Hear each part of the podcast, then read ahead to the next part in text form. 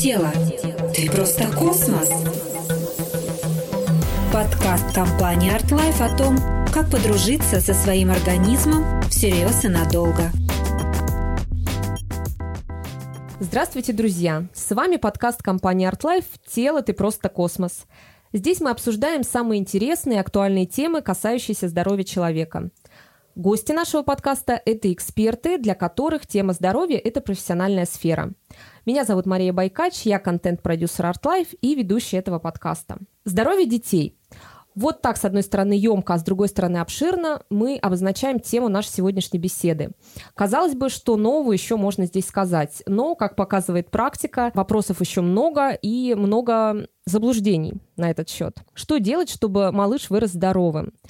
Что для него хорошо, а что плохо. Какие самые частые ошибки допускают родители по отношению к здоровью своего ребенка? Разбираемся в теме вместе с доцентом кафедры детских болезней Сибирского государственного медицинского университета, кандидатом медицинских наук, врачом-педиатром, аллергологом Натальей Ивановной Басаревой. Наталья Ивановна, добрый день. Добрый день, здравствуйте, Мария, здравствуйте, уважаемые слушатели. Все родители разные. Кто-то при малейшем появлении болезни звонит врачу, кто-то, напротив, надеется на самолечение и пробует справиться сам. А вот вообще норма если говорить о ней, где она? Я сейчас говорю и про поведение родителей, и про понимание того, Здоровый ребенок – это вообще какой ребенок? В педиатрии существуют определенные критерии, определяющие здоровье ребенка. И э, вот, например, в новостях э, сообщают, что по данным Роспотребнадзора абсолютно здоровых детей в России примерно 10-12%. Но вот такой термин, как абсолютно здоровый ребенок, в педиатрии нет. В педиатрии мы выделяем группы здоровья. И те дети, которые которых, так скажем, о которых говорит Роспотребнадзор, те, которые не имеют факторов риска, имеют нормальное физическое развитие, нормальное нервно-психическое развитие, соответствующее возрасту, да, а у них э, положительный эмоциональный тонус, у них высокий уровень резистентности по отношению к инфекционным агентам, а, они устойчивы к неблагоприятным условиям среды, у них высокий уровень адаптивности организма, да, и они, конечно, не имеют никаких неврожденных аномалий развития, не дай бог, хронических заболеваний.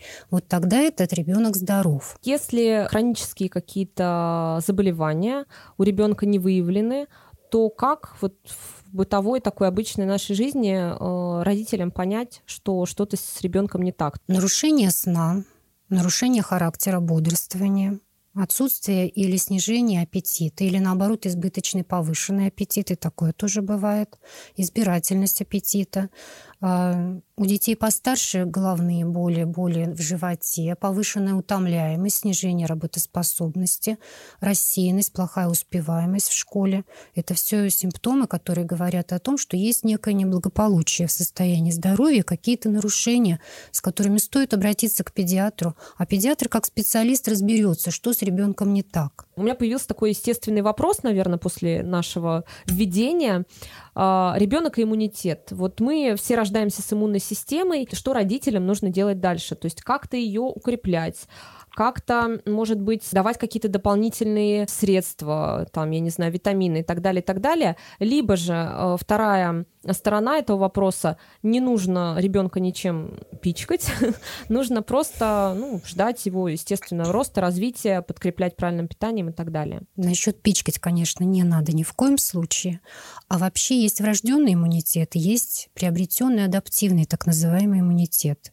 Что касается врожденного иммунитета, если у ребенка нет так называемого первичного иммунодефицита, это врожденное заболевание целый ряд, а, то он рождается с врожденным иммунитетом, то есть он готов уже к тому, чтобы встретиться с определенными инфекционными агентами окружающей среды при рождении уже.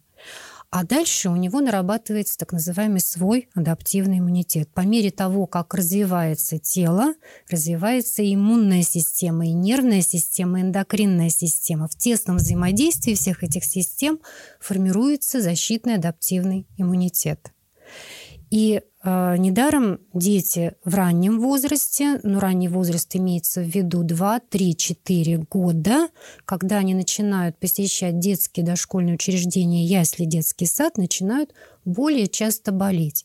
Если они эти острые заболевания переносят легко, быстро и без осложнений, то это абсолютно нормально. Правильно ли я понимаю, что все-таки для того, чтобы у ребенка правильно формировался иммунитет, он рос более крепким, здоровым, ему нужно посещать детский сад. Потому что вот есть такие мнения у родителей, у многих, что лучше я подержу ребенка дома, так безопаснее, так спокойнее, он будет меньше болеть. Как вы считаете? Считаю, что однозначного мнения нет. Домашнее воспитание тоже имеет место быть. Но с другой стороны, если ребенок э, ограничен в контактах э, со сверстниками в первую очередь, э, происходит как бы более низкая социализация, а с другой стороны, действительно, наработка адаптивного иммунитета тоже немножко затормаживается, да.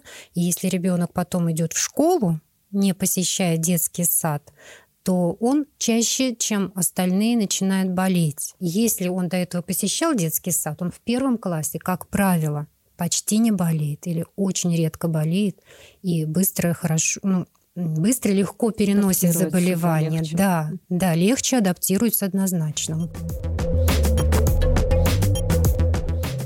Мы плавно перешли к разговору о питании детей. Предлагаю немного задержаться на этом, потому что вопросов достаточно много. Вот уже начиная с первых месяцев жизни ребенка, когда стоит вводить потенциально аллергенные продукты? Кто-то считает, что чем раньше это сделать, тем лучше. Ребенок э, будет э, более подготовлен, а кто-то решает, что нужно оттягивать до последнего и ребенка от потенциальных аллергенов беречь.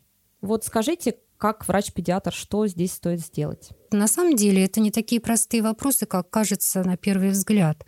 И разобраться бывает достаточно сложно. Но в любом случае до последнего сохраняют грудное вскармливание, а прикормы вводят не раньше 4-6 месяцев. И для аллергиков те же самые рекомендации. Почему?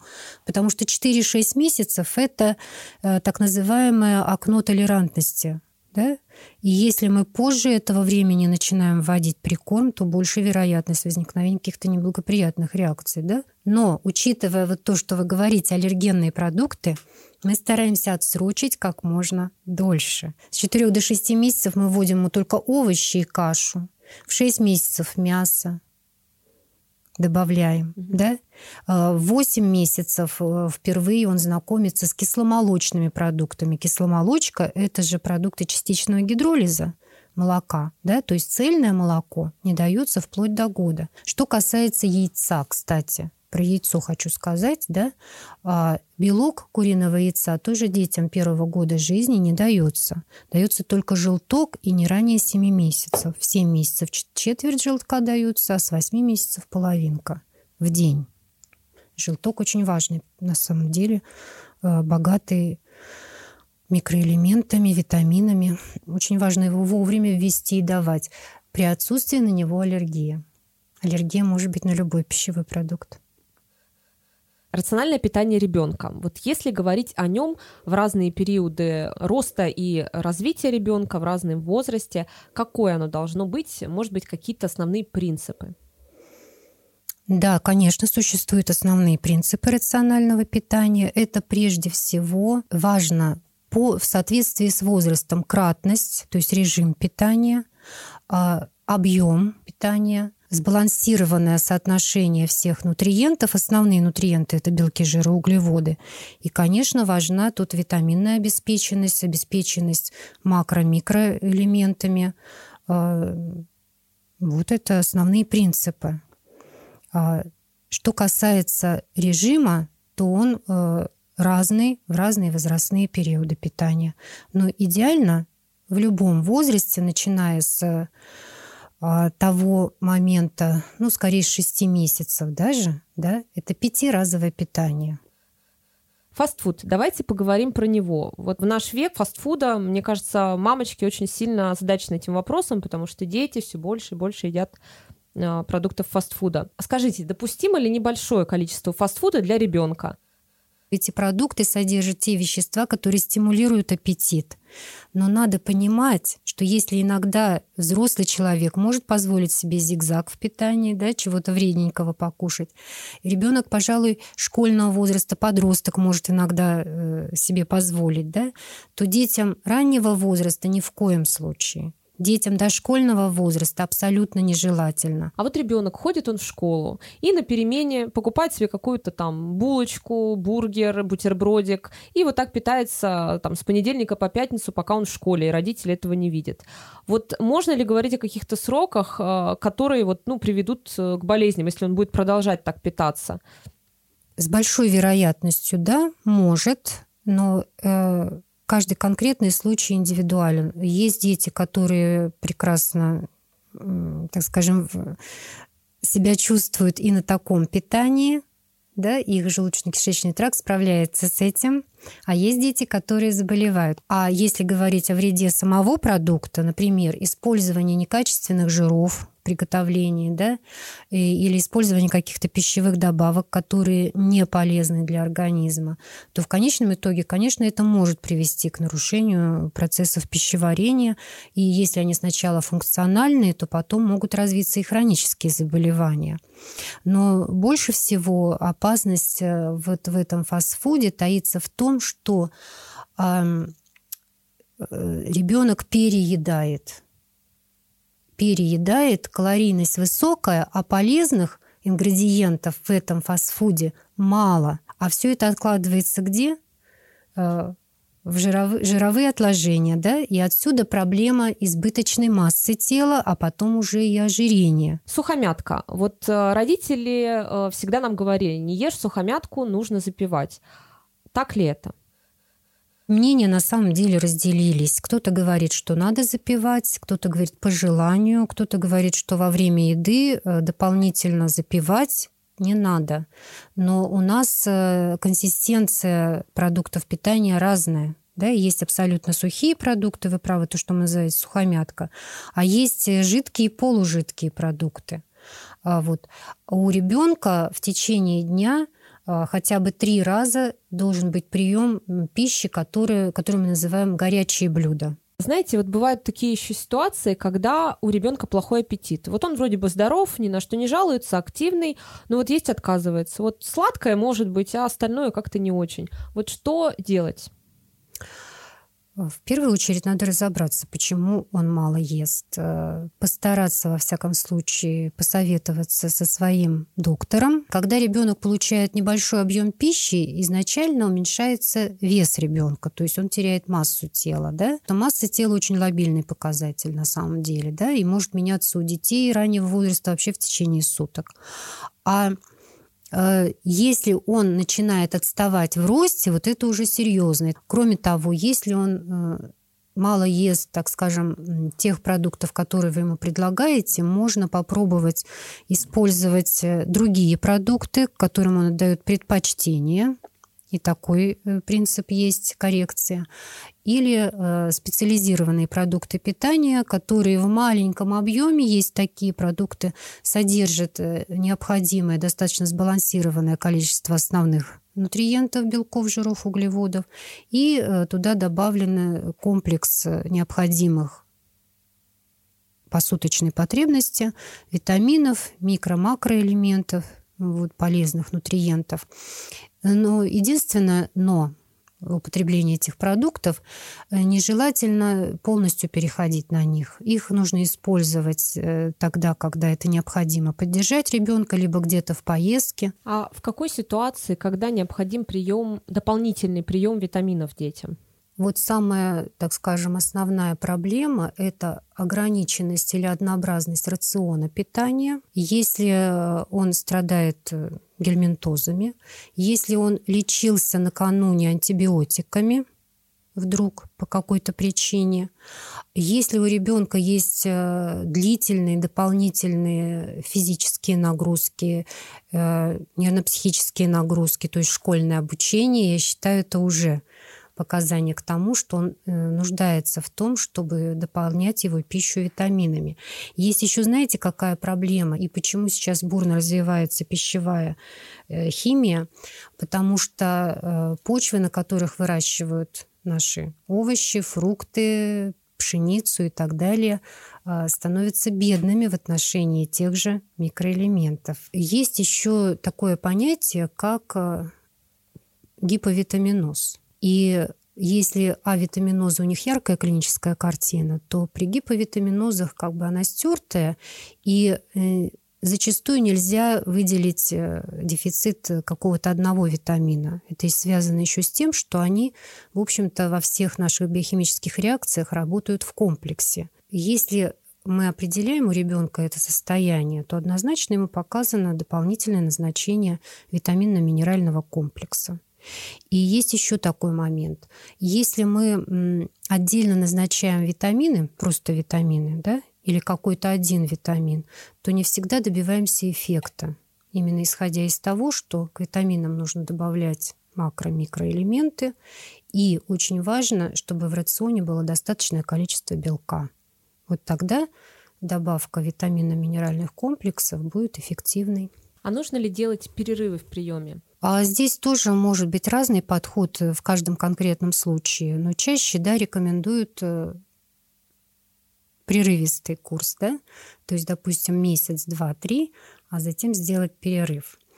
А, но есть э, рекомендации, которые э, рекомендуют круглогодичный прием. А что касается витамина D, то прежняя рекомендация, когда в летнее время отменяли даже профилактическую дозу, сейчас практически не действует на большей части территории Российской Федерации, за исключением, э, пожалуй, южных регионов, хотя и там, в больших городах, где смог, где выхлопные газы, тоже есть проблема дефицита обеспеченности витамином D. Ну, Поэтому... Ну, наверное, делать все равно какие-то срезы, проверять, какой, какой да, уровень, да? Да, однозначно. Можно и нужно. Очень актуальна сейчас э, тема дозировок. Э, я бы даже сказала, тема высоких дозировок. Насколько это опасно, если речь заходит о детях? Очень трудно их передозировать, но тем не менее это возможно, и не надо этого, надо э, постараться этого избегать, конечно. А, а вообще, если мы говорим о витаминно-минеральных комплексах, то а, они, как правило, возрастные, то есть по возрасту. Есть э, бэби, те, которые от нуля, да, разрешены на первом году жизни.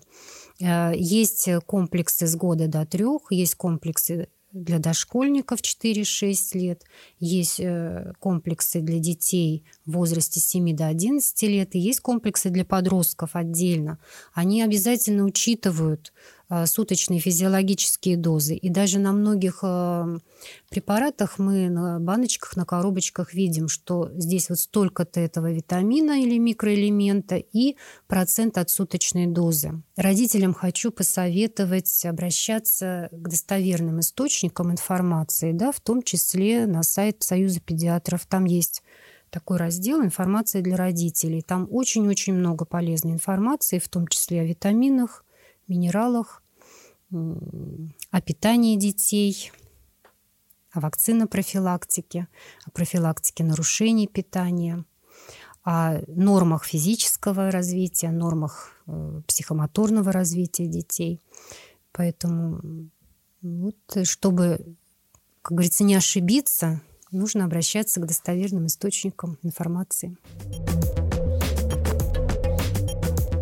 Наталья Ивановна, спасибо вам большое, что вы поделились опытом. Может быть, в завершении нашей беседы вы что-то нашим слушателям, родителям посоветуете? А, спасибо всем за внимание. Что касается совета, на самом деле хотелось бы сказать, что а, необходимо а, выбрать того педиатра, которому вы доверяете, и советоваться с ним по всем вопросам здоровья вашего ребенка. А если ваш ребенок приучен к здоровому образу жизни, приучен к труду и к учебе, будет здоровым, успешным, счастливым человеком. Отличное, мне кажется, пожелание. Наталья Ивановна, спасибо большое за беседу. Предлагаю попрощаться с нашими слушателями. На этом подкаст мы завершаем. Мы встретимся уже э, в новом выпуске. Всего доброго, до свидания.